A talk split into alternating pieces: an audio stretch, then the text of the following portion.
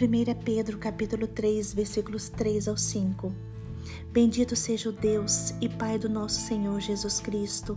Conforme a sua grande misericórdia, ele nos regenerou para uma esperança viva, por meio da ressurreição de Jesus Cristo dentre os mortos, para uma herança que jamais poderá perecer, macular-se ou perder o seu valor.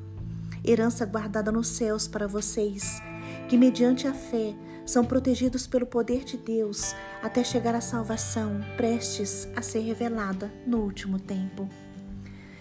Neste texto, vemos o apóstolo Pedro preocupado com os cristãos que estavam dispersos da igreja. Pedro trata acerca da salvação e dá maior ênfase à esperança. Ele fala muito sobre a nossa esperança em Deus. Pedro foi um instrumento nas mãos de Deus para ajudar os cristãos a terem esperança. Ele fala que em Jesus Cristo está a fonte gloriosa da salvação e ele chama atenção para a importância de sermos salvos e de vivermos eternamente com o Pai. Nós fomos eleitos segundo a presciência de Deus. Fomos escolhidos segundo o conhecimento do Pai e fomos escolhidos para a santificação no Espírito Santo. O Espírito Santo nos ajuda a sermos obedientes, a entendermos o plano de salvação. O Espírito Santo nos leva a entender o valor do sangue precioso de Jesus Cristo vertido na cruz do Calvário.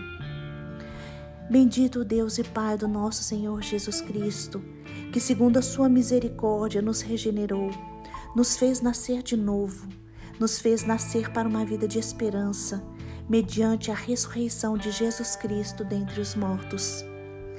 Jesus nos fez nascer de novo, nos vivificou e colocou em nossos corações o Espírito Santo. A salvação está fundamentada na ressurreição de Cristo, e esta salvação é uma herança reservada e garantida para você é uma herança sem mácula e é incorruptível. Hoje, creia no Pai, entregue sua vida ao senhorio de Jesus Cristo, receba o Espírito Santo e saiba que você é guardado pelo poder de Deus. Deus escreveu seu nome no livro da vida.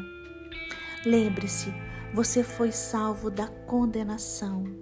Você está sendo salvo da influência do pecado e você será salvo para viver eternamente com o Senhor.